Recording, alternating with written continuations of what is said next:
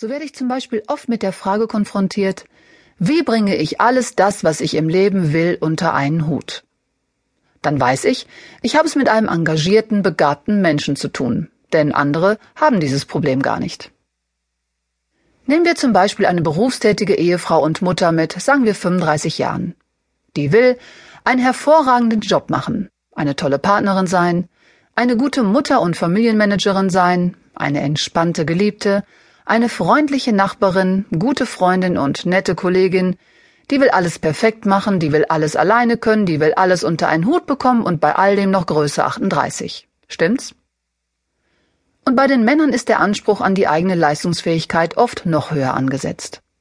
Wir sollen flexibel sein, wir sollen offen sein, aber sicher haben Sie auch schon einmal den Spruch gehört, wer nach allen Seiten offen ist, kann irgendwann nicht mehr ganz dicht sein.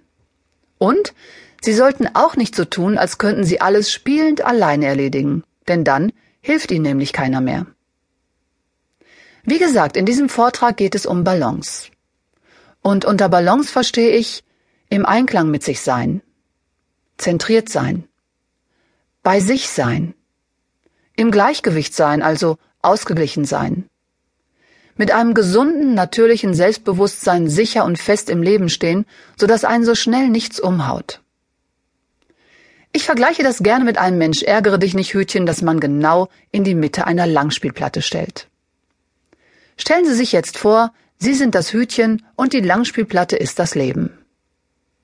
Wenn man die Platte jetzt dreht, als Metapher dafür, dass es im Leben manchmal ganz schön rund geht, bleibt das Hütchen dann stehen oder fällt es um? Natürlich, es bleibt stehen, denn es steht ja in der Mitte. Und so wird es Ihnen auch gehen, wenn Sie in Ihrem Leben in der Mitte sind, wenn sie zentriert sind. Angenommen, ich stelle das Hütchen jetzt nur einige Zentimeter von der Mitte weg, als Metapher für ein fremdbestimmtes Leben, ein Leben weg von eigenen Prioritäten, vom eigenen Potenzial, von der eigenen Wahrheit und damit auch sehr oft weg von der Liebe zu sich selbst. Was geschieht dann mit dem Hütchen, wenn ich die Platte jetzt drehe? Genau, es fliegt runter.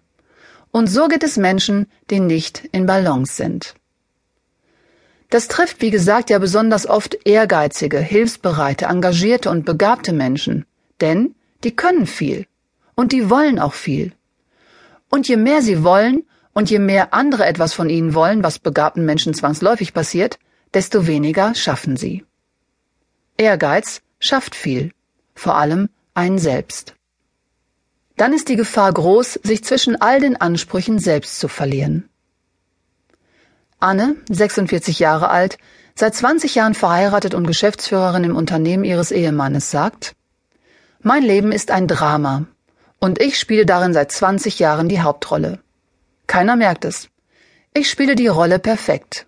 Aber ich habe mich selbst bis zur Unkenntlichkeit verrenkt. Dazu erzähle ich Ihnen die Geschichte Die verrenkte Seele, die ich in dem Buch Die Wolfsfrau gelesen habe. Übrigens ein sehr gutes Buch.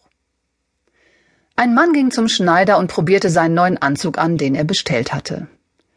Als er sich vor den Spiegel stellte, fiel ihm auf, dass sich das Revers der Jacke an der linken Seite hochrollte, anstatt flach anzuliegen.